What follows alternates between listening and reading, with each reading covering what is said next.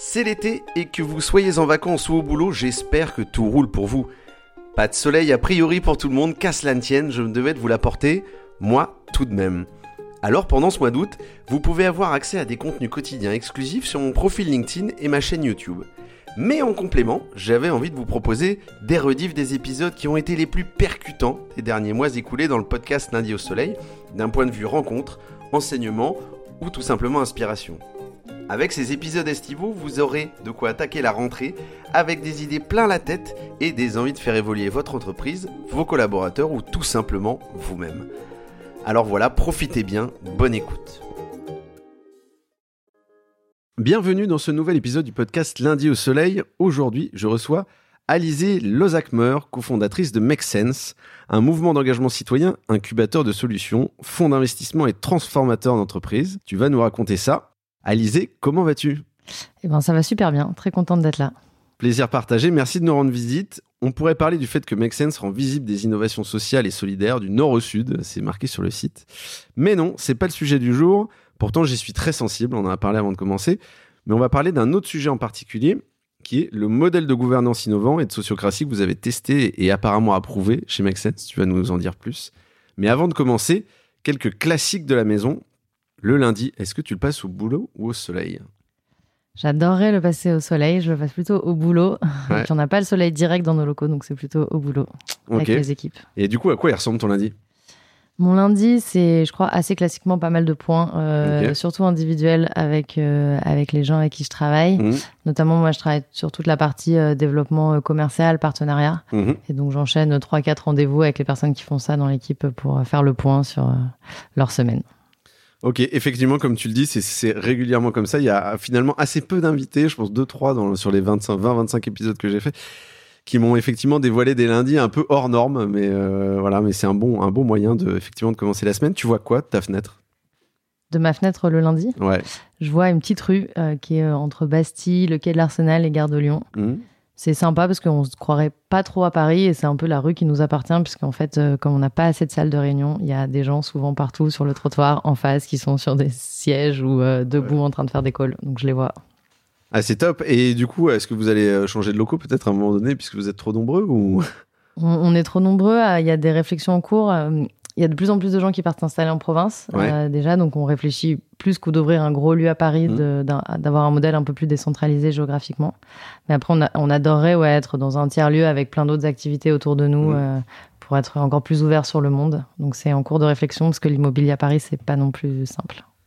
Je confirme, je confirme, et j'espère que tu, tu nous tiendras au courant sur ce tiers-lieu, ça m'intéresse. Euh, c'est qui aujourd'hui la, la, la, la, personne, la Bible, les, les, bouquins, les médias qui, te, qui t'inspirent sur le, le, futur du travail euh, pour constamment te réinventer?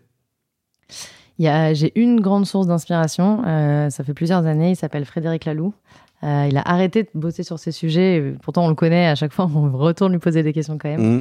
Euh, en tout cas, lui, ça a été notre bible. Et après, j'avoue que chez Make Sense, on est très en fait euh, explorateur. Et donc, en fait, on a quelques bibles, mais après, c'est plus euh, moi, ce qui m'inspire au quotidien, c'est les gens avec qui je travaille. Je vois ce qui fonctionne, ce qui fonctionne pas, et comment le faire évoluer. Et donc, j'ai finalement peu de fondements théoriques à tout ce qu'on fait, à part cette bible Mmh. de Frédéric Laloux et euh, l'université du Nou ou Fly the Nest aussi. Mmh. Et après, c'est beaucoup de l'incrémental euh, quotidien.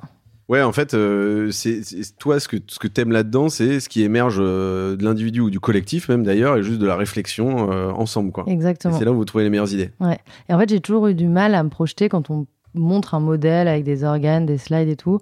Bon, je me dis oui, je peux faire des commentaires, et après, c'est une fois qu'il est mis en place qu'au bout de trois mois, je vais voir ah bah oui, en fait, ça, ça implique ça et ça ça va dans tel écueil ou au contraire, mmh. ça, ça crée tel comportement vertueux. Donc c'est vraiment, enfin en tout cas moi personnellement, c'est vraiment par l'incrémental et l'expérience que j'arrive à faire évoluer et améliorer des, des, systèmes et des modèles quoi. Ouais, alors je, je, je loin de moi l'idée de, de, de, de, manquer d'humilité euh, de ton côté, mais euh, s'il si y a moyen du coup d'écrire un bouquin avec tout ce que vous avez fait peut-être euh, et le recul que vous avez sur leur, votre organisation actuelle et votre mode de gouvernance? Ouais, bah, c'est vrai qu'on a déjà deux bouquins. Mmh. Là, on vient d'en sortir un sur l'entrepreneuriat, mmh. mais oui complètement. Je pense que et d'ailleurs, parfois, on se dit le plus gros impact peut-être qu'on a, c'est euh, notre niveau d'exemplarité, mmh. d'exigence et d'innovation sur la façon dont même on s'organise. Parce qu'en plus, on dit que notre, un, notre grande mission, c'est d'apprendre à faire société différemment. Mmh. Et du coup, bah, faire société, ça commence par euh, soi-même avec sa communauté. Évidemment. Et donc, je pense que pour en fait beaucoup d'organisations qui nous regardent, ce Mhm. qu'on fait, c'est bien, mais ce qui les inspire encore plus, c'est la manière dont on s'organise pour le faire. Eh bien, merci beaucoup d'avoir fait ce lien. Euh, on va rentrer un peu dans le vif du sujet. Euh, la vie de Make Sense, elle est organisée autour de, de préceptes euh, fon- fondateurs sur sa mission, sur ses valeurs. Euh, on le voit effectivement sur votre approche, mais aussi sur sa gouvernance et sur son organisation, son mode de fonctionnement. Alors, je fais un petit flashback. Euh, la boîte, elle a été créée en 2010. Tu me l'avais rappelé, un wink wink. Euh, et à un moment donné, j'aimerais que tu, tu reviennes là-dessus. Il y a le choix de se tourner vers un modèle de gouvernance un peu différent qui se fait sentir. Euh, mais je dirais euh, à la différence près, tu l'as rappelé juste avant, pas de se dire on va euh, copy-paste quelque chose, mais on va le faire un peu à la sauce make sense. Alors je sais pas si je le raconte bien. Comment ce besoin en fait s'est fait sentir Alors déjà, dans l'ADN de Make Sense, c'est ce qu'on fait à la base, c'est de fait très décentralisé. Mhm. Euh, le- le- L'initiateur de Make Sense, Christian Vanizet, il était très très inspiré par tous les modèles open source et euh, toutes les théories autour des communs. Et, euh, et le début de Make Sense, c'est une communauté hyper ouverte où on met à disposition des méthodes et des formations pour des bénévoles qui veulent engager autour d'eux dans leur ville euh, et aider des entrepreneurs. Donc de fait, en fait, les premières actions qu'on fait, elles sont très décentralisées avec un, euh, un, un lâcher prise assez assez fort puisque c'est les bénévoles qui font Make Sense. Mhm. Et ensuite, la façon aussi dont on a euh, développé nos différentes activités, on est sept cofondateurs parce qu'en fait, on est sept personnes à avoir développé différents, euh, ce qu'on a appelé des activités on top of Make Sense. Et Mhm. donc, de base, en fait, on est les sept à avoir chacun eu un peu nos espaces de euh, d'expérimentation, de créativité. Et donc ça, au début, c'était c'était euh, intéressant et puis c'était limite un peu chacun. Moi, je faisais de l'incubation d'entrepreneurs, euh, deux autres euh, filles faisaient euh, des méthodes dans les écoles pour former à l'entrepreneuriat social, etc. Et puis au bout d'un moment, on a commencé à grandir et on a vu que bah en fait, on pouvait plus faire chacun dans notre coin et que en fait, il commençait à avoir des ponts à faire, voire des collusions à certains endroits. Mhm. Et on s'est dit bon bah en fait, comment est-ce qu'on crée un modèle qui garde cette euh, capacité d'entreprendre en interne, d'innovation, de créativité, mais tout en étant un petit peu plus structuré, Mhm. euh, un peu plus efficient et que les gens se repèrent dans ce qu'on fait. Mhm. Euh, et c'est comme ça qu'on s'est dit, bah, il est temps de penser notre modèle de gouvernance euh, en restant très fidèle à cet ADN euh, et en même temps en le processant et en ayant compris finalement que le process c'était pas à bannir et au contraire plus c'est clair de la façon dont les choses sont organisées et processées, plus c'est comme ça que tu peux laisser de la liberté et de l'autonomie à tout le monde. Euh, et donc c'est comme ça qu'on en est arrivé à se dire bon bah montons un groupe de travail qui va formaliser notre modèle de gouvernance. Alors déjà merci pour ces explications qui sont importantes. Ce groupe de travail, il a émergé quand en fait Euh, C'était en, en 2015 euh, C'est euh, 2014-2015, je dirais. ouais, ouais. 2015, ouais. Et sachant qu'en fait, même avant ça, on avait commencé à tester des choses dans des équipes. Donc, euh, Mm. donc euh, moi, avec Léa et Coralie, on, on pilotait toute la partie incubation de Make Mm. Sense. Et déjà, dans, à l'échelle de notre équipe, on avait commencé à tester des choses en se disant, bah, c'est pas euh, le grand soir du jour au lendemain où on, on reconstruit euh, du sol au plafond. Ouais. Et, euh, et je pense que c'était aussi toutes ces expérimentations qui nous avaient un peu fait maturer dans ce qui était important pour nous, euh, pour ensuite être capable de penser à l'échelle d'une orga qui, à l'époque, devait faire 30-40 personnes, un modèle. Alors ju- juste là-dessus, pour, pour pas pour crever l'abcès, mais pour un peu mettre les pieds dans le plat, il y avait une définition d'Isaac Getz dans son livre Liberté et compagnie, l'entreprise liberté, qui, qui dit lorsque la majorité des salariés disposent de la liberté et de l'entière responsabilité d'entreprendre toute action que même estiment comme étant la meilleure pour la vision de l'entreprise. Alors déjà vaste définition. Est-ce que aujourd'hui, euh, euh, toi, tu avais déjà cette idée d'entreprise libérée à l'époque avec l'équipe? Ou est-ce que aujourd'hui vous considérez comme libéré mais avec, votre propre euh, votre propre façon de faire? Nous, on n'utilise pas trop le terme de libérer. Ouais. Euh, J'avais pas forcément cette définition en tête et je pense qu'en fait, c'est des dès qu'il y a des concepts qui sont posés, ils sont directement un peu galvaudés. Nous, on parle plutôt de décentraliser pour dire qu'en fait, la gouvernance, c'est quoi? C'est la capacité à prendre des décisions. Elle est décentralisée chez nous, dans le sens où elle n'est pas centralisée dans un comité de direction, par exemple. Mm. Et je- par contre, je pense que la définition s'applique complètement à, à ce qu'on fait. Et je trouve que du coup, il y a beaucoup de choses qui se cachent derrière la vision de l'entreprise. Mm. Du coup, on pourra y revenir parce que nous, on, on progresse à chaque fois de quel est ce périmètre commun qu'il est nécessaire de définir pour Mm. que, même en ayant un modèle décentralisé, tout le monde aille quand même dans la même direction. alors pour entrer un peu dans le dur de ce modèle décentralisé moi il y a une phrase euh, euh, qui m'a un peu interpellé euh, je te vois souvent mais c'est euh, vous n'entendrez jamais chez Make Sense euh, euh, il faut que je demande à mon N plus 2 Oui. Euh, euh, alors voilà, je, euh, moi ma question c'est, avant de rentrer dans le détail de, de, de ce que vous avez fait par la suite, mais c'est euh, pas de chef, pas de hiérarchie Oui, pas de hiérarchie. Moi, j'aime bien dire à chaque fois qu'en fait, euh, on essaye de euh, séparer les différentes choses qu'on met d'habitude derrière la notion de manager ou de chef. En fait, pour moi, derrière euh, les managers dans les entreprises plus verticales, il y a la capacité à prendre des décisions et donc Mhm. avoir autorité sur les gens en dessous d'eux, la capacité à les former et à les accompagner dans leur travail, et la capacité à avoir du leadership pour penser la suite, et puis la capacité à prendre la parole et à représenter l'organisation. Mhm. Et en fait, dans les organisations classiques, ces quatre fonctions, elles sont réunies au sein d'une même personne. Et nous, on se dit, ben, c'est pas nécessaire, en fait. Mm. Donc, j'aime pas non plus quand on dit il n'y a pas de manager chez Make Sense parce qu'il y a quand même des gens qui accompagnent et forment des plus jeunes ou des moins expérimentés. Mm. Euh, mais par contre, c'est pas parce que moi, j'ai dans mes équipes des gens que j'accompagne, mais je n'ai pas pouvoir de décision sur eux et sur leur futur, ni sur les décisions qu'ils doivent prendre dans leur métier. Mm. Et du coup, je trouve que c'est intéressant de, de séparer ça. Donc, en effet, il n'y a pas de N plus 2, Mm. mais il y a quand même des gens qui euh, se font accompagner par d'autres pour apprendre leur métier. Oui, mais ça, c'est plus une notion de sparing partner, quoi. C'est-à-dire que tu as, où as le côté un peu binomial aussi, où en fait, euh, euh, tu te fais accompagner. Bon, moi, j'ai- j'aime bien quand ça va toujours un peu dans les deux sens, mais Mm. donc c'est un peu différent, mais et sans avoir cette notion de management, ouais. Exactement. Euh, alors, il y, a y a un certain nombre de changements que vous avez apportés. Euh, on en a parlé de gouvernance partagée, on va y revenir. Euh, L'organisation libérée, mais euh, sans utiliser le mot libéré. Cette fois-ci, la transparence des salaires, euh, si on a le temps. La sollicitation d'avis, on, on va y venir tout de suite. La communication non violente, les élections sans candidat. Bref, c'est euh, assez chargé. Moi, je voudrais faire un, un- premier, un, un- premier tour d'horizon sur la sollicitation d'avis. C'est un fondement de la gouvernance de Make Sense. Alors, tu le disais assez justement en intro, ça a été popularisé par Fred Laloux. Euh, et, et Denis Bach, euh, qui était un, un des cofondateurs de AES, c'était euh, un des, une, une des expérimentations menées à l'époque. C'est une alternative à des modes de, de décision plus traditionnels dont tu parlais. Alors, il y avait la- la- le côté un peu décision autoritaire, qui est le management classique. euh, D'ailleurs, le mot autoritaire en dit un peu long. Et puis, il y a, il y a aussi le consensus. Moi, j'aimerais que tu nous racontes un peu la genèse de, de, de, de la partie sollicitation euh, Mm, d'avis. mm. En fait, euh, comment vous, vous l'avez compris et surtout, euh, pourquoi vous avez souhaité mettre ça en place? Donc, en effet, quand tu dois penser à un modèle euh, de gouvernance, bon, tu dois te, te mettre d'accord sur comment est-ce qu'on prend les décisions, donc Mm. qui les prend et selon quelle méthode. Et, euh, et on s'est fait accompagner par différentes personnes. Et en effet, dans les organisations qui progressent vers plus d'horizontalité, etc., il y a plusieurs euh, chapelles, hein, enfin plusieurs méthodes en tout cas, des méthodes par consentement, donc qui sont un peu Mm. plus collectives, et la sollicitation d'avis. Nous, ça nous attirait pas mal parce que la sollicitation d'avis, pour le dire, c'est tout le monde peut prendre une décision sur son périmètre ou sur un autre périmètre, si tant est qu'il le fait de façon transparente, qui sollicite les personnes qui vont être impactées par sa décision et les personnes qui sont expertes de sujets liés à sa décision.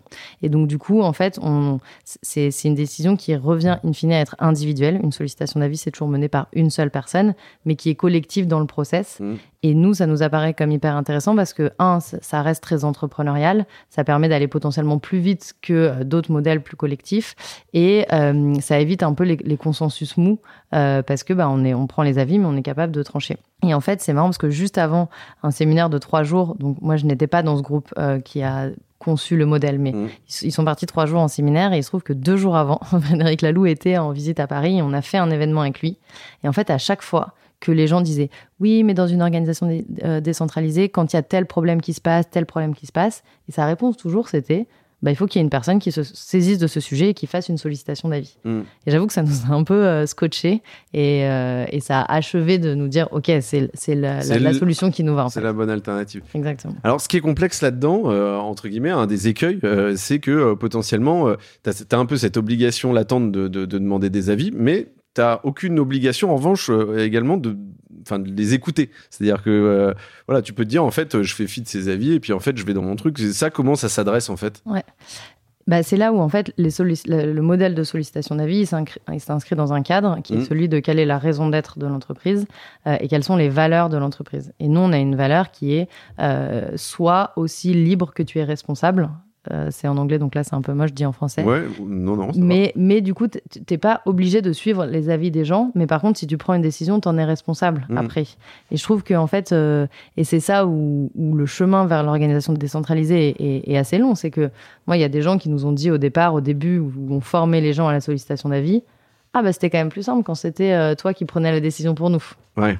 Et donc, en fait, cette notion de liberté slash responsabilité, moi, je le vois au quotidien. C'est que à des moments, je suis pas d'accord avec certaines personnes. Puis à la fin, je dis, bon, je vais pas me battre pour ce sujet. Mm. Vas-y.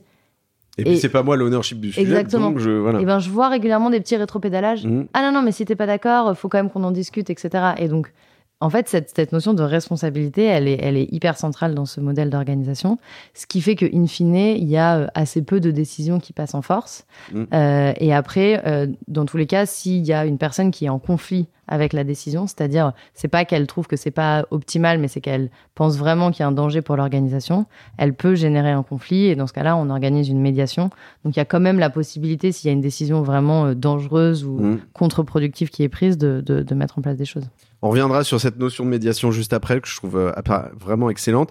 Euh, du coup, pour toi, est-ce qu'il y a des éléments qui sont absolument euh, euh primordiaux euh, là-dedans, qui est, je parlais de culture de la confiance, je pense de la culture presque du droit à l'erreur. Alors ça, je crois que c'est un truc qui vous appartient pour le coup, ouais. mais c'est presque deux, fondamentaux indispensables pour que ça marche. Ah bah complètement, oui. Mmh. Confiance, droit à l'erreur et formation. Mmh. accompagnement parce que c'est pas simple. Et on parlait tout à l'heure de sparing partner, bah, des gens qui arrivent dans l'organisation qui sont potentiellement plus juniors. Euh, au bout de 8 mois, 9 mois, tu leur dis Ah, bah, euh, sur ce partenariat, il euh, y a plusieurs options, bah, fais une sollicitation d'avis pour définir. Il mmh. y en a, ils se disent Alors attends, comment ça se passe? Et donc là, c'est tout le rôle des plus seniors de, bah, au début, aider à prendre la décision et puis progressivement former, bah, je te recommande de faire une sollicitation d'avis de telle et telle façon. Mmh. Et cet accompagnement-là, il est essentiel parce que ce modèle de prise de décision, il, il, est très très rare dans notre société, donc mmh. on n'est pas formé. Et donc c'est important d'accompagner les gens pour pas de l'autre côté les mettre dans des situations d'échec parce qu'ils n'arrivent pas à prendre une décision mmh. et, et, et, ils le vivent mal. quoi. Alors, je dirais pas que c'est facile depuis que tu as cette notion de, de, de, de, binôme où en fait tu as un partage de connaissances et puis un, une, presque une formation. Moi, la question que j'ai là-dessus, c'est comment ça s'est fait au début? C'est-à-dire, euh, tu vois, est-ce que euh, un moment donné, quand vous vous avez décidé de lancer ça, il y avait déjà des collaborateurs, ils ont vécu un changement fort? Alors, tu m'as dit, ça s'est pas fait en un jour, bien évidemment, mais ça a été quoi les, les gros challenges? Il y a eu, est-ce qu'il y a eu des fails? Est-ce qu'il y a eu des trucs mm. qui ont été plus faciles que d'autres euh, Tu vois, sur, ces, sur ce changement-là en particulier? Ouais. Bon, alors la chance, c'est qu'on avait déjà quand même une culture de la responsabilité, de la mm. confiance, donc euh, c'était pas non plus euh, branle-bas de combat. On a eu des départs, euh, moi, des gens euh, et, et des, des, personnes que j'adorais, avec qui on travaillait super bien, qui ont dit en fait, moi, ça, ça me va pas. Moi, j'ai envie mm. que j'ai un j'ai envie d'avoir un manager qui me dit quoi faire sur mes missions. Et euh, elle, elle était passionnée pour ensuite créer les méthodes, hyper experte sur ces sujets. Mais rentrer dans ce modèle-là, ça lui allait pas. Et donc, euh, on a eu quelques départs comme ça. Mmh mais qui je trouve ont été des départs sains parce qu'on a identifié que c'était pour cette raison. Mmh. Euh, et après, il y a tout un enjeu au niveau du partage de l'information parce qu'en fait, quand tu mets en place un, un système comme ça, euh, le pouvoir n'est plus euh, structurel, mais en fait, le pouvoir est dans qui a l'information. Et mmh. ça, tu l'apprends assez assez vite. Et que quand tu as été bah, fondateur, fondatrice, leader, tu concentres l'information interne et externe, et donc ça devient à la fois pour toi plus facile de savoir quelles sont les décisions à prendre, parce qu'il y a des moments où il y a, des gens ne savent pas que là, il y a des sujets. Mmh. Euh, et puis forcément, tu as plus d'informations pour mieux prendre les décisions. Et donc, et ça, c'est une vraie exigence pour les, pour les leaders d'une organisation, de toujours se dire, bon, euh, comment je partage l'information, comment je ne deviens pas goulet d'étranglement d'information, mmh. parce que sinon, ça ne rend pas possible le modèle de la, de la sollicitation d'avis. Ouais, mais si tu vas par là, est-ce que ça veut dire que tu as l'obligation un peu d'être dans une ultra transparence, même sur toutes ces prises de décision là, où en fait, euh, euh, peu importe, euh, tu vois, si tu demandes des avis ou pas, mais enfin non pas peu importe, pardon, mais mais tu dois partager effectivement oui. à la fois les décisions et à la fois la résultante, quoi. Exactement. Donc nous, on a un, on a sur Airtable un dashboard où, euh, alors pas quand c'est les sollicitations d'avis qui concernent juste une équipe ou voilà, mais des décisions, des sollicitations d'avis un peu structurantes, elles sont postées mmh. et donc à chaque fois il y a une date de début une date euh, pour euh, émettre les avis, puis une date pour rentrer en conflit, etc. Euh, et bon, tout ça est connecté, qui fait que normalement tout le monde sait. et tous les mois, pendant notre grande réunion mensuelle, on partage quelles sont les décisions en cours. le juste équilibre, je trouve, c'est la transparence peut arriver à une certaine forme d'obésité d'information. Et donc, c'est aussi pareil, comment accompagner tout le monde à se dire, bah oui, il y a plein de choses. C'est bien que tu sois vite fait au courant de tout, mais t'es pas obligé de rentrer en détail dans tout. Il y a des choses qui te concernent pas. Et ça incite aussi à faire confiance à, moi, il y a des espaces dans l'organisation où je, ne suis pas très concernée, je m'implique pas. Et, je fais confiance parce que je sais qu'il y a des gens euh, en qui j'ai confiance qui travaillent sur ces sujets, quoi. Et euh, je mets ma casquette un peu marque employeur là, mais euh, on en parlait juste avant de commencer. Mais est-ce que c'est aussi vecteur en fait d'attraction justement euh, au-delà de la mission qui est j'imagine le premier argument un peu un peu massu euh, euh, pour venir chez vous de se dire voilà j'ai vraiment envie de bosser dans cette boîte mais c'est les gens se disent ouais en fait ce mode de, de, gouvernance il m'attire Ouais, complètement. Il y a, y, a, plein de gens qui viennent avec ce prisme-là et qui, je pense, ne comprennent pas très bien ce que ça veut dire euh, de l'extérieur et ce que ça implique. Donc il y a même des gens qui viennent pour ça et qui, euh, euh, en fait, ont du mal à s'y faire mm. et, au bout de six mois partent aussi parce que ça ça correspond pas à ce que ce qu'ils avaient vraiment envie ou, ou ce qu'ils étaient capables de faire au moment T. et après il y a même des gens du coup qui viennent et qui postulent un peu à tous les postes chez Make juste parce qu'ils veulent rentrer aussi dans une boîte de ce type-là. Ce qui est un autre problème parce que bon bah en fait oui notre modèle il est génial, notre mm. mission elle est géniale je trouve. Mais bon, ton métier, c'est ton métier, t'es bizdev, enfin, t'as aussi un, quotidien et c'est, et et pour le coup, c'est, c'est important de choisir le bon métier quand même. Et alors, moi, ce que je trouve intéressant dans ce que tu dis, c'est effectivement, il y a des départs, euh, il y a des, alors tu parlais d'avant, euh, je parle d'avant le changement, mais ceux aussi qui viennent voir un peu comment ça se passe et qui se disent, en fait, euh, effectivement, et tu dis quelque chose de très intéressant, tu sais pas concrètement comment ça se passe dans le quotidien, c'est très difficile à, à partager. En fait, tu arrives à déceler le, le, le, pourquoi du départ spécifiquement, au-delà du, du fait de dire bon, cette organisation c'est pas pour moi, etc. Et déjà un, est-ce que tu arrives à déceler spécifiquement? Et deux, est-ce que du coup vous arrivez à, continuer à, je dirais, à itérer sur l'organisation en tant que mm, mm. telle? Ah oui, alors on est en itération euh, permanente. Mm. Et, d'ailleurs, dans notre modèle, il y a un organe qui s'appelle le Process Committee et qui est un groupe de 5-6 personnes dont le rôle dans notre modèle, c'est euh, euh, de s'assurer que les process qui existent sont bien suivis et que quand il y a des nouvelles questions qui émergent, parce que bah, régulièrement, ah bah ça, comment on gère, qui sont en charge de, en regardant la philosophie et les principes du modèle, apporter des réponses. Donc ça, c'est important. J'ai vu un peu deux cas de figure. Il y a des gens qui sont venus chez Make Sense et qui ensuite, c'était une des étapes de leur un peu leur euh, transition vers des modèles plus alternatifs et qui donc maintenant après sont partis à la campagne. Donc là, c'est pour le meilleur. Exactement. Beaucoup en fait continuent après d'être indépendants sur des mmh. méthodes de facilitation et en fait on a trop plaisir à continuer de travailler ensemble mais un peu sur un autre modèle. Et donc ça c'est aussi des gens qui sont parfois plus intéressés par faire juste leur métier enfin juste c'est déjà beaucoup, mm. mais qui n'ont pas forcément envie de participer à cette vie de grande organisation, etc. Euh, et donc c'est génial ensuite de les prendre en freelance. Et après j'ai vu quelques personnes retourner dans leur métier d'avant ou dans leur monde d'avant dans l'entreprise. Euh, je pense qu'il y a, il y a, il faut avoir l'envie d'être euh, et je parle pas en volume horaire, mais il faut avoir l'envie d'être investi euh, dans son organisation pour être chez Make Sense, parce que parce que bah il y a un peu des sujets transverses. Enfin, tu peux pas être chez Make Sense juste sur ton mm. projet au, jour au jour le jour. Euh, et donc je pense, ouais, la notion d'être investi, de, de, pouvoir prendre des responsabilités et à certains moments d'être en capacité de trancher et d'avoir le droit à l'erreur, mais ce qui implique une certaine forme de prise de risque. complètement. Et euh, ça peut être effrayant. Euh, exactement, exactement. Alors il y a jamais mort d'homme, hein, donc on peut se tromper, c'est pas très grave. Mais c'est sûr qu'il y a des gens qui n'ont pas envie de ça en fait, et mm. qui du coup préfèrent un cadre beaucoup plus euh, sécurisé parce que ben on va leur dire quoi faire. Est-ce que c'est plus sécurisé? Je ne sais pas, mais en tout cas c'est la perception. Oui, oui, oui. Est-ce que c'est plus ambitieux aussi? Ça dépend, mais c'est vrai que cette notion effectivement de filet, hein, quelque part, elle, peut être plus confortable. Mm.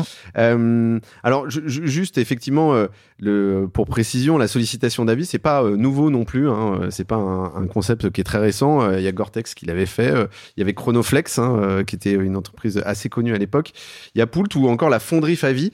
Et en fait, ce que je trouvais intéressant dans tous ces exemples-là, on les mettra dans le descriptif du podcast, je vous rassure c'est que c'est pas que des euh, que, des startups euh, fintech euh, ou quoi ou qu'est-ce voilà c'est des boîtes qui sont dans le primaire dans le secondaire voilà dans l'indus. Et je trouve que c'est ça qui est intéressant en fait. C'est aussi de se dire ce, genre de, de, modèle de gouvernance en fait il appartient aussi à tout le monde. Et, et, ça se teste un peu dans tous les secteurs. Et ça je trouve que c'est très important. Oui. C'est vrai que moi je, je suis souvent invité à présenter notre modèle et là encore à des à des plus grosses sociétés des sociétés capitalistiques et qui disent ah mais non mais c'est pas pour nous. À chaque fois, moi j'invite les gens à dire évidemment vous allez pas prendre le modèle copier-coller de Make Sense et puis d'ailleurs euh, nous on l'a pris de, de personnes et donc mais par contre, les principes sous-jacents de confiance, de responsabilité, euh, etc., ils peuvent être toujours adaptés à, une, à un mm. type de société. Euh, et en effet, dans le livre de Frédéric Laloux, il y a euh, plus d'une vingtaine d'exemples, mais qui, où il y a des modèles industriels, il y a des modèles de service à la personne, enfin très très différents. Et donc à chaque fois, j'invite à dire, bah, en fait, il y a des outils, mais les outils, c'est juste la concrétisation de, de certains principes. Et peut-être que vous allez mettre dix ans avant d'arriver à faire la sollicitation d'avis, mais c'est pas grave. Mais comment vous avancez vers ces principes-là qui sont pour moi des principes d'organisation plus sains et plus responsabilisants euh. oui, et puis après, il n'y a pas de méthode magique, tu le disais au début. Je pense que l'important aussi, c'est de se poser, de trouver sa, enfin, de tester sa méthode à soi avec euh, ce que ça comporte comme prise de risque, comme fail, et puis surtout comme succès, quoi. C'est ça qui est important.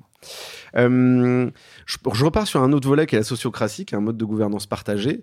Alors là-dedans, il y a, il y a, il y a, il y a, il y a cinq, six, euh, je dirais, concepts euh, assez récurrents qui sont la structure en cercle. J'ai l'impression que tu as un peu, tu nous diras après. Il y a le double lien, la mode de décision par consentement, l'élection sans candidat, que je crois que vous faites. Alors, euh, avant de rentrer dans le détail de ces différents euh, concepts-là, moi j'ai quand même envie de te demander, est-ce que vous avez pris la sociocratie dans son ensemble ou vous avez juste pris l'élection sans candidat parce que vous avez dit que c'était un truc qui marchait bien ou euh, comment ça se passe? En fait, on n'a pas pris un modèle. En fait, on s'est dit, comme je disais, on s'est dit, voici les principes qu'on veut. Et donc, en effet, la sociocratie nous a inspiré. Mais mhm. est-ce qu'on est dans la sociocratie ou pas? J'ai pas de réponse. Et et, en fait, et en fait ça m'intéresse pas très. Ouais, c'est pas le sujet. Ouais, c'est pas le sujet pour nous. C'est pas le sujet pour nous. C'est de se dire euh, comment en fait euh, je prends des éléments qui sont intéressants dans ce que nous on a envie de bâtir Exactement. et de, pour de telle sorte que ça marche.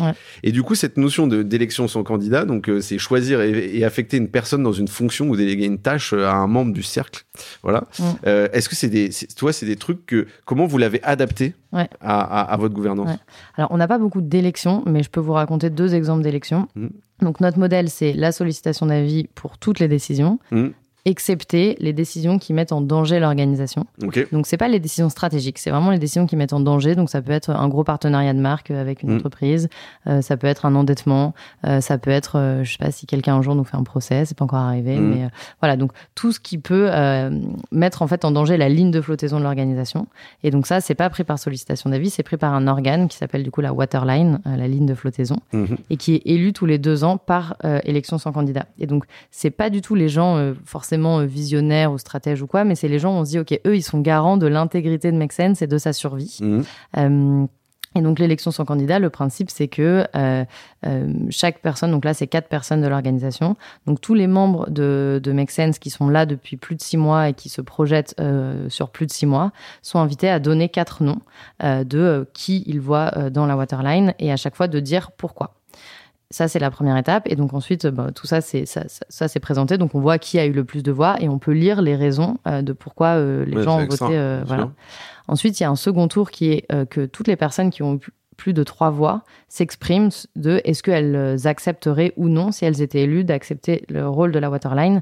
Parce que c'est le rôle légal. Après, ça devient le bureau de nos associations. Mmh. Et donc, il y a quand même un risque juridique, administratif, etc. Et du coup, il y a un deuxième tour qui fait qu'on peut changer ses voix si on veut, euh, soit parce que bah, on avait voté pour quelqu'un qui n'accepte pas le poste, mm. soit parce que euh, bah, en lisant les, explications, on s'est dit ah ben j'avais pas pensé à cette personne, mais voilà. Mm. Et donc ensuite, euh, ça fait donc ça fait une, seconde liste. et puis instinctivement, on pourrait se dire bah super, en fait, on prend les quatre premiers. Sauf que l'élection sans candidat, c'est pas ça. C'est ensuite, il y a cette liste-là.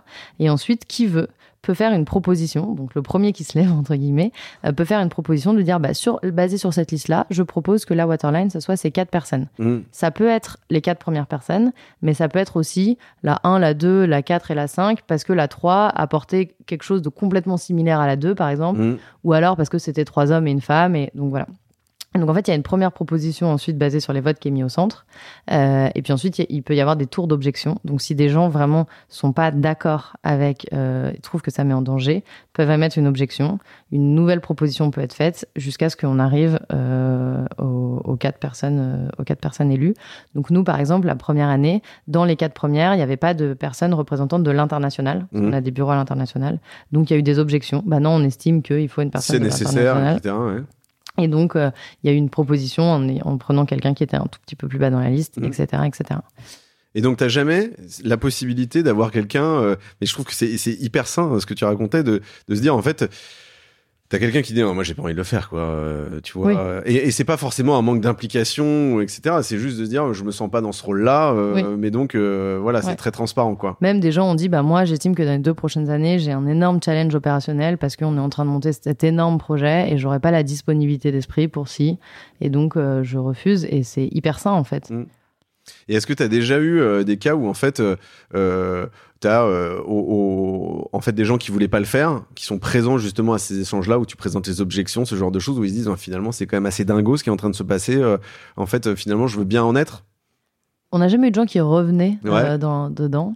par contre, que tout le monde se dise c'est dingo et on se regarde entre nous, on est là, on devient fan en fait de notre mmh. collectif à ce moment-là parce que ce qui est fort, c'est que c'est dur à une objection hein, parce que tu mmh. dis bah il y a tel groupe, euh, je fais une objection, donc ça veut dire que je vais sortir quelqu'un du groupe pour remettre dedans. Et en fait, c'est toujours fait en super bonne intelligence. Mm. Et, euh, et euh, donc, ouais, on a toujours très, très bien vécu. Et moi, je trouve que la, la, première itération de la Waterline, moi, j'y étais et il y avait pas mal de personnes un peu historiques. La seconde, euh, moi, j'y suis pas. Et il y a aucun, euh, s'il y a une des cofondatrices. Euh, et du coup, c'est plus, plus des personnes un peu plus récentes dans l'organisation. Et moi, j'ai trouvé ça génial. Et aujourd'hui, souvent, de par mon métier, j'identifie ces, ces, situations à risque. Et donc, je fais toc, toc, toc, la waterline. Il y a telle décision. J'ai besoin de votre accord ou pas. Ouais. Et en fait, je trouve ça fabuleux de me dire que j'ai fondé une orga qui se développe et que j'ai pas toutes les charges mentales en fait et Mm. que j'ai ce, ce, ce groupe là en qui je fais confiance et qui et qui sont avec moi pour défendre l'intégrité de Make Sense et je trouve ça vraiment génial. Est-ce que tout, tout ce qu'on a évoqué jusqu'à présent, donc euh, la sollicitation d'avis, euh, euh, la, la gouvernance partagée, etc., euh, euh, je rebondis sur ce que tu disais à l'instant, hein, mais c'est pas aussi, il y a, un- y a, un- y a un- une responsabilisation de, de, de chaque individu et du collectif, mais il y a aussi un côté charge mentale de se dire en fait, ben, il y a le partage de, parce que c'est pesant en fait euh, de, de potentiellement de gérer une boîte, quel que Mm. soit son niveau euh, dans la boîte, mais c'est voilà, c'est Ouais. Ah mais moi je dis je, je en vrai je ne comprends pas comment font les gens qui dirigent seuls voire à deux des boîtes. Je me dis mais le niveau de charge mentale sur tous les sujets, Mm. euh, je me demande comment tu fais pour rester pertinent. Et, et justement moi cette, cette- ce partage de la charge mentale je le trouve je le trouve génial et c'est d'ailleurs un vrai sujet parce que du coup, on est une organisation donc euh, décentralisée et donc il y a toujours cette tension. Mais qui, qui sont les leaders Comment est-ce qu'on fait monter des nouveaux leaders? Mm. mais en fait, la, la capacité ou la vraie volonté à assumer une partie de la charge mentale est pas évidente non plus. Et donc en ce moment, on a un peu des débats entre bah, euh, euh, pourquoi à certains moments ça reste des leaders historiques qui prennent certaines euh, décisions ou qui donnent certaines impulsions. Mm. Et en même temps, c'est parce que bah, on a su assumer beaucoup de charge mentale sur certains sujets. Donc, enfin, je trouve qu'en fait, c'est aussi bien parce que ça met les gens face à aussi qu'est-ce que la responsabilité de, de diriger ou de, en tout cas de l'idée une organisation. Mm. Et je trouve ça bien parce que en fait, ça évite aussi. Je pense que quand on n'a pas le- la, la capacité à monter dans une hiérarchie, bah, c'est facile de critiquer les, chefs. évidemment. Mais les chefs, c'est pas que des méchants et ils Ouais. assument aussi beaucoup de choses. Et Mm. du coup, là, le fait de le partager, bah, ça permet à chacun de sentir ah qu'est-ce que c'est effectivement en fait. Oui, il y a un côté empathique, euh, en fait, Oui. tout simplement. On se met à la place de l'autre et ça tourne. Ouais. Et euh, alors, au-delà du fait de, de, de- je trouve, de gagner euh, tout simplement en, en, en compétences, hein, potentiellement, soft skills, hard skills, peu importe, euh, il y a le, le, le fait, effectivement, de se dire, je peux être dans une autre position dans la boîte Ouais. et du coup, d'avoir un autre point de vue, de sortir sa zone de confort aussi. Je trouve ça très cool. Euh, du coup, tu évoquais effectivement le- des discussions qui peuvent parfois être hautes en couleur. Alors Mhm. euh, voilà, euh, y- moi, il y a quelque chose que je voulais évoquer avec toi qui me semblait important, c'était les conflits. Euh, je crois que vous avez une approche sur la communication non violente. On a Mhm. déjà parlé dans ce podcast avec la, avec un, un- je dirais, ce, ce, ce, ce terme de médiateur qu'on retrouve dans d'autres situations, avec toujours une approche assez bienveillante. Est-ce que tu peux nous en parler? Donc en effet, donc euh, nous toutes les personnes sont formées à la communication non violente et au feedback. Euh, ça fait partie de l'onboarding euh, parce que bah, en effet, quand on est dans un modèle comme le nôtre, il faut savoir échanger régulièrement. Et en effet, il y a parfois des conflits. qui émergent. Il y a un peu deux types de conflits. Il y a des conflits sur des décisions. Mm. Euh, on décide qu'il faut euh, arrêter tel type de programme, euh, mais d'autres estiment que non, c'est essentiel pour Make Sense de les continuer. Mhm. Et donc là, avant qu'il y ait le conflit, il y a déjà bah, en fait, qui prend la décision euh, par sollicitation d'avis Mhm. euh, et, et pour ensuite bah, voir est-ce que la décision génère un conflit ou pas. Puis après, il y a des conflits un peu plus euh, je veux dire classiques qui sont Terre des conflits de, de- interpersonnels Mm. sur euh, bah, tel métier a évolué, mais du coup, tel, tel, il y a un conflit réce- récemment où euh, voilà, les métiers d'une équipe ont évolué. Certaines personnes se sont très bien adaptées, d'autres beaucoup moins. Et donc, du coup, bah, ça génère une tension, euh, mais entre deux personnes qui sont Enfin, il n'y a, pas de, relation de hiérarchie entre les deux. Mhm. Euh, et donc là, à des moments, on sent que ça se tend et on a des médiateurs internes qui vont dire bon, écoutez, on sent que là, euh, dans votre relation de travail, ça se passe pas bien. Euh, et puis on fait une médiation pour voir est-ce que comment on fait, est-ce que peut-être quelqu'un va dans une autre équipe, est-ce qu'on arrive à régler pour que vous continuiez de travailler ensemble? Alors, euh, moi, j'ai une question. Le médiateur, est-ce que c'est un job de médiateur, un full-time équivalent temps plein, ou c'est un- quelqu'un qui fait autre chose à côté, qui a une autre mission, etc., et qui intervient en tant que médiateur? Ouais, c'est quelqu'un qui fait, qui a, enfin, c'est des gens de chez nous formés, mais qui sont Ouais. pas euh, médiateurs. Mm. Je pense que ça a ses limites parce que, bah, un, mine de rien, euh, c'est quand même dur parce que les équipes sont pas euh, étanches. Donc, en fait, même si tu es d'une autre équipe, euh, Mm. tu peux avoir quand même ton avis sur le sujet. Euh, et ça nous est arrivé une ou deux fois de faire appel à des médiateurs externes formés et vraiment neutres pour dénouer des tensions interpersonnelles. euh, parce que si- Et là, t'as vraiment vu la diff, quoi. Ah oui, tout à fait, Ouais. tout à fait. ouais. Et ça a été vraiment déclencheur, etc., de- d'impact, quoi. Ça a été des déclencheurs d'impact et de prise de décision. Mm. Alors là, dans le cas où je pense, ça a été une personne qui a du coup a pris la décision de, de, de quitter Make Sense. Euh, mais le fait que ça soit accompagné par une médiation, on arrive à mettre un peu euh, les points sur les i et à, et à comprendre la décision Mm. plutôt que ça soit vécu comme une énorme souffrance. Et je pense que même quand les gens en arrivent à partir, et c'est complètement ok si, enfin, je pense que chacun a sa vie dans les orgas et puis hors des orgas. Euh, On parlait de, de loveboarding tout à l'heure, c'est hyper important de partir de façon apaisée et Mm. d'avoir compris, d'avoir appris aussi de pourquoi telle ou telle situation s'est passée. Et donc là, je trouve que ça, les médiations aident vraiment à, à gérer ce Ouais, genre dans de ces choses. moments, euh, ouais, ouais, dans ces moments Mm. d'émotions euh, Oui, fortes, quoi, oui, euh, ouais. très clairement. Moi, je- alors moi personnellement, j'ai bien évidemment fait des, des Mhm. stages, enfin pas bien évidemment, j'ai fait des stages de communication non violente. Je partais de loin. Euh, ça sert dans le taf, ça sert en interne, ça sert avec les clients, avec les prospects, avec les partenaires. Moi, je trouve que personnellement, ça sert aussi en perso. Euh, ça sert dans le couple, ça sert avec les enfants pour ceux qu'on a, avec les potes. Hein, on n'a pas tous des potes faciles à vivre. Et dans des situations quotidiennes, euh, tu vois, moi je suis en vélo dans Paris, alors autant te dire que là ça sert pas mal. je suis en scooter aussi, hein, donc euh, j'ai un peu les, les deux prismes.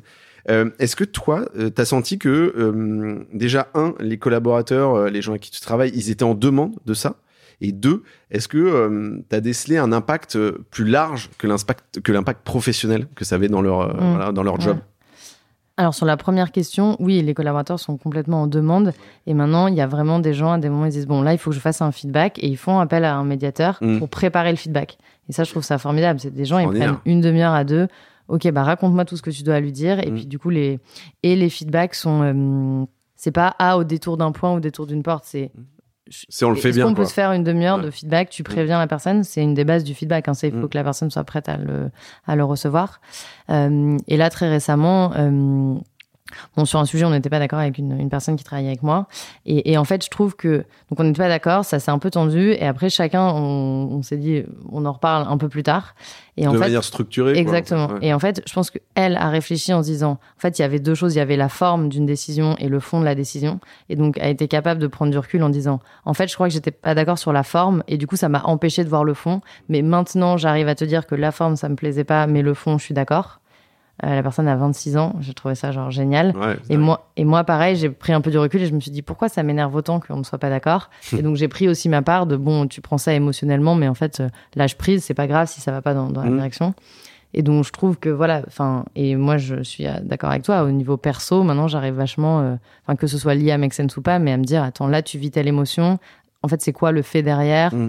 Ok, et à, à prendre du recul sur ce que tu vis et un peu démêler les fils, quoi. Et ça, les collaborateurs, ils t'ont jamais dit. euh, Il y en a jamais un qui, qui est venu te voir en te disant Putain, hein, finalement, ça m'a aidé un peu, euh, presque en dehors du taf aussi, quoi. Ils, m- ils me l'ont pas dit. Après, euh, je pense que ouais, on, a quand même des collaborateurs très très conscients. Mais par contre, toujours sur cette même décision. Mm. après, on a refait une, une, une réunion collective et et euh, bah, les personnes qui avaient pris cette décision euh, ou sur la forme ça allait pas trop, euh, on dit on est désolé, on, vous- on vous explique nous les faits comme on l'a vécu Mhm. et on comprend que de votre côté ça a heurté. Laisse tomber, mais c'est génial parce qu'en fait un truc aurait pu monter en épingle et là tout le monde d'un coup se redit ah ouais c'est génial de bosser ensemble parce qu'on est capable de dire quand ça va pas Mm. de, et de, de tirer chacun les apprentissages et euh, Ouais, du coup, t'as plus du tout la même posture après, et Mm. puis la même, euh, la même dynamique, tout simplement. Euh, Les gens sont beaucoup plus. C'est pas une question d'épanouissement, c'est juste t'es, content d'avoir, euh, voilà, d'avoir, euh, géré une situation délicate, exactement, quoi. exactement. Ouais. et d'en sortir vraiment par le haut quoi. Mm. Merci pour cette partie-là. Euh, je refais un, un- un autre point sur euh, un sujet euh, plus pécunier, on va dire, euh, que j'ai déjà abordé euh, euh, récemment, mais aussi à plusieurs reprises euh, dans le podcast. C'est la, ce sont les salaires. C'est souvent Ouais. un sujet, un bon point de friction, euh, voilà, dans les boîtes. euh, le côté, euh, tiens, Robert est plus payé que moi, etc. Euh, Il y a l'ancienneté, la seniorité, ce genre de trucs. Toi, aujourd'hui, comment vous l'abordez ce sujet de, de voilà, de, de la grille des salaires? Eh ben nous, on en est au modèle de rémunération V4.1 chez Ok. Nexen. Euh, donc nous, en fait, on a un modèle de rémunération donc, euh, qui est une, une formule pour calculer son salaire. Mhm. Euh, donc je vais vous parler de la formule et puis je vais vous parler du process ensuite. Donc la formule, c'est euh, une base euh, qui est commune à tout le monde, euh, fois euh, deux coefficients qui sont un coefficient de autonomie, c'est-à-dire sur ton métier à quel point tu es autonome euh, de, euh, bah, en fait, je suis en totale formation jusqu'à, euh, ça fait 15 ans que je fais ce métier Mhm. et un autre euh, coefficient qui est la contribution à Make Sense et qui là c'est à quel point tu es capable de contribuer au projet de Make Sense, au développement des équipes et à penser la stratégie future. Et donc sur chacun, il y a des, il y a des euh, paliers. Donc Mhm. par exemple, sur euh, mon autonomie, c'est de 1 à 9. Et euh, sur les paliers contribution, tu commences tes learner parce que tu es en phase de découverte. Après, tu peux être runner, pilote, captain. On a après le pathfinder ou évangéliste Mhm. pour les gens qui défrichent. Et puis, tu as des critères assez rationnels liés à ça. Et puis ensuite, tu as, un, un critère pour l'ancienneté. Et en fait, ensuite, le process, euh, on reste sur de la sollicitation d'avis. Donc, le process, c'est que chacun est invité tous les six mois à un an à organiser un comité de développement Mhm. qui est l'équivalent de l'entretien annuel, euh, mais euh, version Make Sense. Donc, Ouais. un comité de développement, c'est tu réunis trois à cinq personnes avec qui tu travailles au quotidien et tu présentes, toi, d'abord, où t'en es, ce que tu fais, ce dans quoi tu t'épanouis, là où tu as envie de progresser, etc. Et quand tu as envie de demander une, une- une augmentation de salaire, un passage de palier, comme on dit chez nous, Mhm. du coup, tu réunis ton comité de développement et tu dis, bah, j'estime que je peux passer maintenant au niveau d'autonomie 5 ou au pilote, euh, au stade pilote, parce que, et voici les critères. Mm. Euh, et donc ensuite, tous les deux fois par an, euh, une fois que tu as fait ça, tu peux faire une demande officielle à un autre comité qui s'appelle le comité de rémunération, euh, qui est constitué de personnes volontaires de l'organisation et qui vont du coup regarder un peu tous les retours qu'ont fait les personnes de ton comité de développement et émettre un avis favorable ou défavorable. Mais la décision reste à ta main. C'est-à-dire que tous les membres de ton comité de rémunération, de ton Peuvent comité de non. développement peuvent dire. C'est Ouais. souvent c'est pas non, c'est souvent c'est tu es en chemin vert, mais on Mm. estime que tu as pas atteint. Ouais. Le comité de rémunération peut dire avis défavorable et tu peux quand même le faire parce que tu es aussi libre que tu es responsable. Ce qu'on voit aujourd'hui, c'est qu'il y a des gens, il y a un peu plusieurs cas de figure, mais bon, soit les gens suivent. Il y a des gens qui parfois ils sont en chemin vert, mais en fait euh, euh, c'est le dernier coup de pouce qu'ils ont besoin pour se, se donner à fond Ouais. et passer le palier. Bien sûr. Euh, et après, par contre, euh, il y a des cas où ça se passe un petit peu moins bien, et ça, on, on le répète, c'est qu'en fait, quand tu es plus payé, en fait, il y a plus d'attentes sur toi dans l'organisation. De fait, quand tu passes un palier, tu peux pas redescendre de palier Exactement, derrière. quoi. exactement. Et ça met des attentes euh, Mm. sur toi qui sont parfois difficiles à vivre. Mm. Même maintenant, on dit, bah, en fait, euh, on peut tous augmenter, mais on peut aussi tous se dire, euh, on peut rester à un niveau un peu plus bas et Mm. recruter plus de gens pour avoir plus de temps libre, etc. Donc, donc aujourd'hui, ça se passe comme ça. Ça se passe euh, franchement plutôt bien. Euh, à chaque fois, on, on essaye de raffiner un peu la grille euh, et créer plusieurs parcours, des Mhm. parcours plus transverses, des parcours plus expertise pointue sur nos métiers. Euh, mais voilà, donc tout est transparent, basé sur cette grille et euh, à la libre discrétion de chacun des collaborateurs. Oui, alors moi j'ai plus j'ai plein de questions là-dessus bien évidemment, mais c'est sur les. Moi je trouve que alors déjà l'initiative est absolument extraordinaire. Euh, quels, quels sont en fait euh, qui fixe les critères? Parce qu'en fait tu le disais sur la il y a un collège de décision et euh, de trois personnes et je trouve que c'est une excellente idée et De puis- recommandations. de recommandation, pardon. Tu fais bien de préciser. Euh, et sur la, la fixation des critères, parce qu'en fait, c'est assez subjectif finalement, ou alors c'est très concret, et en fait, vous êtes, euh, pareil, 3, 5, 10... euh, Ah Non, alors sur les critères, ça peut être euh, euh, tu es en capacité de définir tes objectifs avec ton référent opérationnel et de les suivre. hmm, Euh, tu accompagnes euh, deux personnes dans l'organisation à monter en compétences. Ok. Tu as été capable d'ouvrir des nouveaux métiers ou des nouveaux produits chez Mexen. Enfin, c'est des choses très, très. Mhm. on peut dire oui ou non assez facilement. Et alors, ça, c'est un peu un autre sujet chez Mexen. C'est pour quelques gros sujets comme ça. C'est pas. On prend pas les décisions par sollicitation d'avis. Souvent, il y a des petits groupes qui, qui demandent un mandat. Donc, en fait, là, à chaque fois, c'est euh, un groupe de 4-5 personnes qui disent pendant six mois, on va travailler sur le modèle de rémunération, on va solliciter les gens, on demande ce mandat. Et à la fin, on soumet, euh, là pour le coup, avec une décision par consentement Mm. au reste de l'orga, euh, cette décision. Et ça, le mandat, on le, on, on le fait très, euh, très rarement, mais c'est voilà pour les décisions sur la, la grille de rémunération, pour un peu les grandes orientations stratégiques, euh, Mm. on a pu le faire comme ça. Donc voilà, sur quelques sujets, c'est euh, un peu plus collectif et après gestion par consentement. Ok, est-ce que ça veut dire que quand vous vous êtes frotté à ce genre de décision, euh, enfin de de- d'initiative et, et par le cercle classique euh, de la gouvernance plus partagée, ça, ça, ça a pas marché ou non? C'est juste qu'en fait, ça s'y prête, ça se prête mieux d'avoir un petit groupe de décision sur le sujet. Bah, encore une fois, c'est pas un groupe de décision. oui, Enfin, oui, je sais, pardon, quand je l'ai dit, j'ai Ouais. connerie.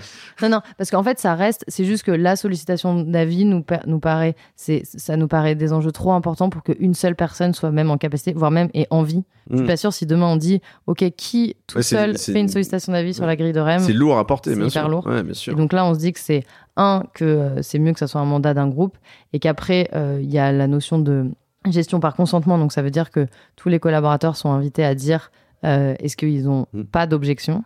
Et en fait, c'est des sujets. Et ça, c'est aussi une façon de créer de l'engagement. C'est-à-dire qu'il y a quelques grands sujets où, en fait, si, si tout le monde y va vraiment à reculons, euh, Mm. ça va pas marcher. Donc, la gestion par consentement, c'est aussi une façon de, de créer de l'engagement chez les gens. Mm. Euh, voilà. Juste, moi, je reviens quand même sur un- une question que je t'ai posée plusieurs reprises pendant, pendant cet épisode, mais qui est très importante à mon sens. C'est comment tu l'expliques à un collaborateur qui, qui arrive ça? Alors, euh, parce qu'en fait, euh, vous l'expliquez d'ailleurs, euh, je dirais pas aussi détaillé que ça euh, sur, Mm. sur, euh, effectivement vos, vos supports de com, mais comment un, un- voilà, un candidat qui vient, euh, tu l'expliques? Mm, ouais. Alors, je pense qu'on l'explique. euh, et si vous allez en ligne, on a euh, des articles et tout qui le présentent. Mm. Je pense que c'est un modèle qui se vit. Et c'est pour ça que je Ouais. disais euh, tout à l'heure euh, Bien sûr. Et, et en fait, c'est là où c'est important. Bah, euh, donc nous, on n'a pas des managers, mais on s'appelle des référents opérationnels. Bah, euh, D'avoir quelqu'un qui, euh, au fur et à mesure de ta vie chez Make Sense, va te dire Ok, là, tu as une décision à prendre, je te recommande de faire une Mm. sollicitation d'avis. Viens, on va réfléchir ensemble à qui tu sollicites. Enfin, voilà, de décrypter un peu les choses. Je pense qu'il faut six mois à un an, pas du tout pour être opérationnel chez Make Sense, heureusement, mais par contre, pour avoir compris un peu tous ces espaces. Et finalement, c'est- c'est pas très grave, mais c'est important qu'il y ait des gens au fur et à mesure qui t'accompagnent et de pas euh, chercher à comprendre tout dans les deux premières semaines. C'est pas, grave. Ouais, d'aller de découverte en découverte. Et, et la question que je me pose, c'est aussi comment, euh, euh, quand, quand vous avez mis cette initiative en place, j'imagine qu'il y avait des gens qui avaient des, qui, qui avaient pas ce système avant là. euh, ce, ce, ce, ce- je dirais ce, ce virage, il a été Mm, mm. difficile à négocier pour eux. est-ce que ils ont tous adhéré ou est-ce qu'il y a eu aussi des frictions? Je pense que globalement, tout le monde a adhéré. Ouais. Parce que globalement, quand on dit euh, tu peux prendre plus de décisions et t'as pas de chef, bon, les gens sont plutôt positifs. Mm, Comme je disais, il y a des gens qui sont partis. ouais. Non, et après, c'est de la formation continuelle. Et, euh, et, euh, et je pense que du coup, les gens après choisissent. je disais, il y a deux parcours dans la grille de rémunération. Des gens qui ont plus ensuite envie de prendre des responsabilités Mm. transverses, etc. Et puis d'autres qui se disent, moi, j'aime bien ça. Par contre, moi, j'ai envie. Euh, moi, je suis un facilitateur et un animateur de communauté de feu. En fait, je vais me concentrer là-dessus. 80% de mon temps, je vais faire des missions Mm. et je participe à la vie, mais euh, et c'est vraiment bien. Enfin, moi, ce que je trouve bien aussi là dans notre regard, c'est que on voit différents profils. Ouais, Euh, bien sûr. Il y a, tu vois, ceux qui sont dans le process committee, dans la waterline, eux, c'est ils sont euh, ils, ils sont garants un peu de la de la comme je disais de l'intégrité et que la machine make sense fonctionne bien. Moi, ça m'intéresse, mais ce qui m'intéresse plus, c'est la vision, la strat, c'est quoi les nouveaux projets qu'on fait. Euh, et puis il y a d'autres gens, c'est l'expertise pointue, etc. Et d'avoir un modèle où euh, tu peux valoriser euh, ces, ces différents types de Mm. leadership. Je dis pas qu'on y est à 100%, c'est mais euh, mais je trouve ça bien. Et, et après, par contre, ce qu'il faut réussir à faire, c'est que chaque type de rôle soit autant valorisé. Parce que Mm. c'est vrai qu'on est dans un monde où celui qui a la vision et qui signe un gros truc nouveau, il est de fait plus valorisé que Bien sûr. celui qui a permis Mm. de faire que trois conflits soient évités et que tout se passe bien. Mais donc, on essaye vraiment de raconter tout ce qui se passe pour que les différents types de profils soient valorisés. Oui, d'ailleurs, c'est un des outils qui permettent de lisser ça quelque part aussi, hein, quand même. hein. Euh, et, et, et, par- et- et je me posais une question quand même qui est, qui est liée, mais que j'évoquais l'autre jour avec un autre invité, mais c'est euh, euh, vous, vous êtes pas, euh, vous êtes transparent sur le système, mais vous n'êtes pas transparent sur les rémunérations. Est-ce que chacun sait ce que l'autre gagne ou... Oui. Ouais, ça c'est Ouais. quelque chose qui est. euh, Ouais, il y a un tableau, tu peux voir. Ouais. euh, et, et en fait, je pense que ça aide parce que ben, l'objectif, c'est pas de voir le chiffre, mais c'est de voir Oui. euh, le, le niveau sur les. enfin, tu peux voir le chiffre, hein, mais Mm. aussi quand tu dis, bah, moi, j'ai envie de devenir pilote ou capitaine, ou... Mm. c'est intéressant de voir, OK, qui dans leur galet, et aussi de se comparer un peu en se disant, bon, bah. Est-ce que vraiment j'assume le même niveau de responsabilité, le même Mm. niveau de risque que cette personne ou pas Mm. Et, euh, et ça, je- ça, je trouve que c'est intéressant. Et le fait de l'avoir verbalisé avec des mots, euh, tu vois, comme captain, etc. euh, moi, j'ai la sensation assez profonde que c'est pas de la cosmétique. euh, Mm. est-ce que est-ce que tu as l'impression que ça a quand même joué un, un rôle, voilà, important en fait dans. Ouais. Bah là, un des enjeux qu'on a en ce moment, c'est comment tu fais vivre justement ces termes Mm. outre juste le comité de rémunération Ouais. pour et de se dire en fait être capitaine chez Make Sense aujourd'hui, être pilote, être- Mm. etc. En fait, ça veut dire quoi? Aussi parce que, que, ça revêt euh, Exactement. ouais, en fait, c'est vrai qu'avec ce système, on s'aperçoit que potentiellement les gens sont invités à demander plus souvent des augmentations Mm. que euh, dans un système classique. Il y a un an, l'année juste après le Covid, on a eu 20% d'augmentation de la masse salariale, mais juste en salaire, hein, pas Oui. de nouvelles recrues. Bien sûr. Nous, dans l'équipe euh, partenariat vente, on a fait un petit gloops, quoi. Ouais, bien sûr. Et donc on s'est dit bon, en fait, euh, c'est bien que tout soit et c'était peut-être un effet de rattrapage aussi par rapport à des salaires euh, plus bas avant. Euh, mais maintenant aussi de se dire avec l'augmentation va la responsabilité et du coup de se dire bah oui en fait il y a des gens ils gagnent plus et donc ils ont plus de responsabilités et que du coup voilà pour que les suivants aient ça aussi en tête quoi. Oui, alors moi, ce que j'aime bien là-dedans, bon, il y a une législation en France, on peut pas nommément donner son, son, niveau de salaire, mais c'est pas un truc qui est nouveau non plus. Euh, et, une fois de plus, hein, moi, ce que j'aime bien, c'est les boîtes qui sont pas euh, dans le secteur euh, tertiaire, qui, voilà, qui sont capables de le faire. Moi, j'ai vu cet exemple de la robinetterie industrielle Sferaco. voilà, il y a un développeur grenoblois aussi de logiciels embarqués, Sogolis. Ce qui est intéressant, c'est de voir des boîtes dont on n'avait pas l'habitude de, de, de, mener ce genre d'initiative, en fait, de se dire, mais en fait, euh, c'est pas que euh, dans les boîtes euh, où ils sont 15, etc. Je trouve que c'est ça qui est important de leur véhiculer, de véhiculer aussi. Ouais, je suis d'accord. Top. Je fais un, un, un, petit dernier détour aussi, voilà, sur la partie entrepreneuriat social, qui est, un, qui est voilà, qui, qui, est un peu un des fondements, voilà, de, de Make Sense. si tu devais, si tu devais résumer en quelques mots, je dirais l'accompagnement de Make Sense euh, sur ce qu'il fait au jour le jour, sa mission. Ouais. C'est intéressant euh, qu'on finisse là-dessus. Bon, nous, notre mission au global de Make Sense, c'est euh, d'inspirer, d'accompagner tous ceux qui ont envie d'agir pour un monde meilleur, qu'ils aient envie de s'engager sur leur temps bénévole, qu'ils aient envie de s'engager dans leur entreprise, mmh. qu'ils aient envie de changer d'entreprise mmh. pour aller vers une entreprise d'impact, ou qu'ils aient envie de monter une entreprise d'impact. Euh, donc déjà, on agit sur tous ces, ces segments-là. Et sur le sujet plus spécifiquement de l'entrepreneuriat impact ou de l'entreprise, euh, il y, a, y, a, un peu plusieurs sujets. Il y a qu'est-ce que produit ton entreprise et donc comment est-ce que tu développes un produit, un service qui va résoudre un problème environnemental parce qu'il va permettre de d'éviter des déchets ou de recycler des déchets ou de, de permettre à des personnes euh, âgées de mieux vivre à domicile, etc. Donc il y a le pourquoi et le quoi de ce que tu fais, euh, et il y a aussi le comment tu le fais. Et mm. en fait, le modèle de gouvernance, c'est pas juste pour dire on est décentralisé, etc. C'est aussi de se dire que le comment va forcément impliquer, enfin va forcément avoir un impact sur, sur ce que tu fais, et que aujourd'hui, si tu veux vraiment euh, construire une entreprise pérenne à impact social et environnemental, je pense qu'un modèle de gouvernance qui permet de partager le pouvoir et la valeur est fondamental. Hmm. Et c'est une vraie euh, remise en question du modèle euh, capitaliste euh, très vertical. bien sûr. et moi, j'en suis vraiment, au bout de dix ans, arrivé à la conviction que hmm. sans tous monter des assauts, ils sont tous avoir un modèle comme Make Sense. Euh, si on n'arrive pas à changer ce paradigme de on partage le pouvoir et on partage l'argent mm. dans les organisations, on n'arrivera pas à vraiment résoudre à long terme les problématiques. Et donc, du coup, après 10 ans d'accompagnement d'entrepreneurs sociaux, on est vraiment en train de renforcer cet accompagnement à la gouvernance, euh, à, au mode d'organisation interne, mm. euh, pour s'assurer que qu'on on a des nouvelles formes d'entreprises. Ça peut être des coopératives, ça peut être aussi des entreprises. et voilà, exactement, mm. qui incarnent aussi ces deux mm. principes-là. Oui, et euh, en fait, moi là-dessus, j'ai quand même un sujet. Euh, c'est euh, si, si, tu vas par là, alors moi je partage, je partage ta vision, je te le dis sincèrement, mais c'est de se dire, tu vas accompagner des boîtes, des individus effectivement dans cette démarche-là. Il y en a certains qui veulent juste, voilà, avoir plus de sens, mais qui sont pas prêts à, à, à, faire ce virage sur la partie gouvernance. Dans ces cas-là Comment ça se passe? Est-ce que tu leur dis, bah en fait, euh, non, ok, euh, mm. pas de problème, euh, ou vous êtes un, peu, voilà, vous voulez pas lâcher sur cette partie mm. Bah après, bon, il y a, y a des réponses très différentes si tu parles du CAC 40 ou si tu parles d'une PME familiale. Mm. Je pense que sur les petites boîtes, si t'as pas une volonté des fondateurs à un moment de changer un peu les paradigmes assez vite, t'es bloqué. Ouais. Sur le 440, je pense que de base, c'est compliqué. Après, c'est, on, Enfin, nous, on continue d'accompagner des plus grosses boîtes où il n'y a pas cette remise en cause des fondements. Euh, mais par contre, on sait que en fait, euh, on n'ira pas dans une transformation totale. Profonde, ouais. Voilà, profonde, parce que il y aura toujours le coup de bâton euh, des mmh. actionnaires qui reviendra. Après, ça reste des géants de l'économie, donc c'est intéressant de les aider à faire mieux. Mmh. mais par contre, maintenant, on, on, sait que tant qu'elles resteront organisées de cette façon-là, elles ne pourront jamais aller vers un modèle 100% régénératif euh, mm. et contributif. Euh, il y, a, y, a, y a, quand même une question, euh, je dirais, future. Euh, c'est, euh, bon, bien évidemment, ces questions-là, elles ont, plus que le vent en poupe, c'est des questions qui sont primordiales aujourd'hui. ça veut dire que vous allez être potentiellement de plus en plus sollicité et donc vous allez grossir. demain, aujourd'hui, vous êtes 80, je crois, c'est ça à peu près. demain, vous êtes 300, je dis une bêtise. Alors, est-ce que déjà il y a une volonté d'être 300 Et puis, est-ce que ça, ça pourra marcher encore mmh. si vous êtes 300 ouais. Donc, on est, on est 150 avec 80 en France.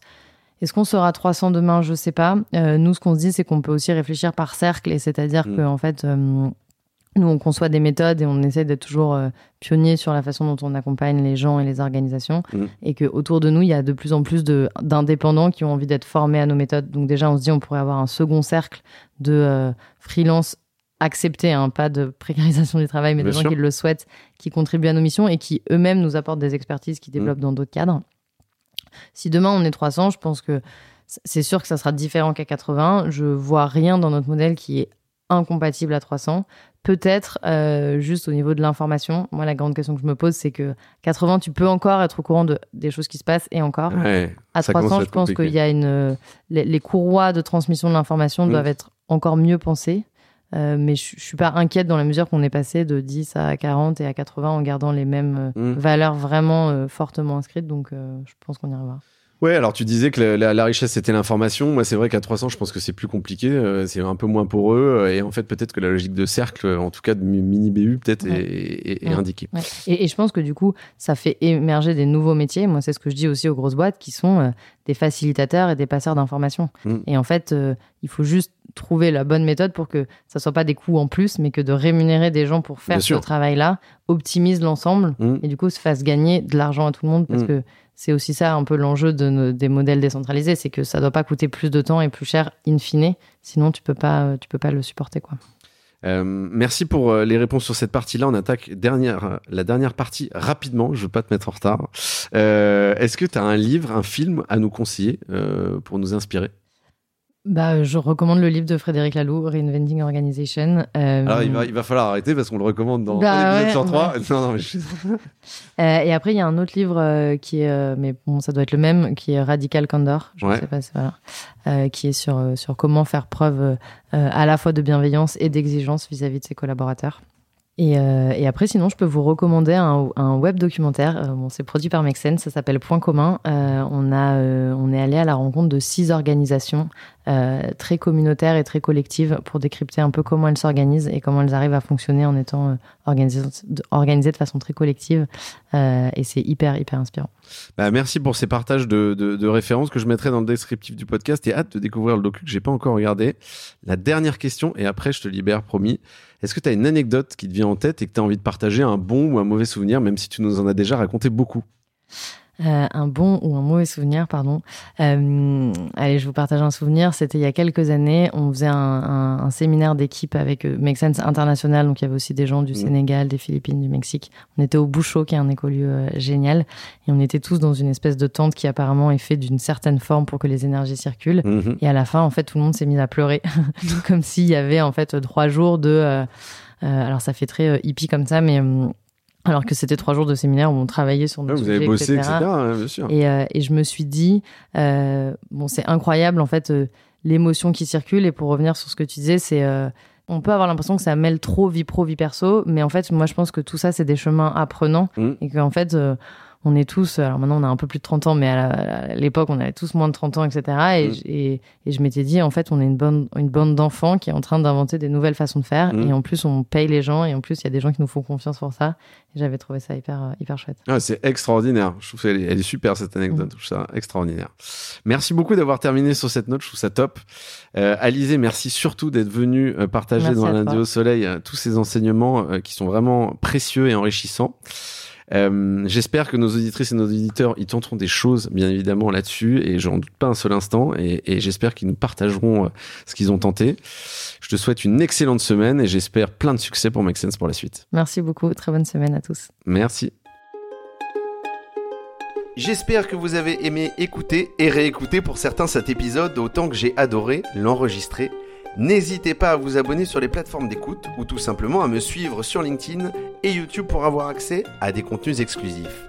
Retrouvez tous les liens dans le descriptif de l'épisode. Je vous souhaite à toutes et tous un super été et j'ai hâte de vous retrouver à la rentrée.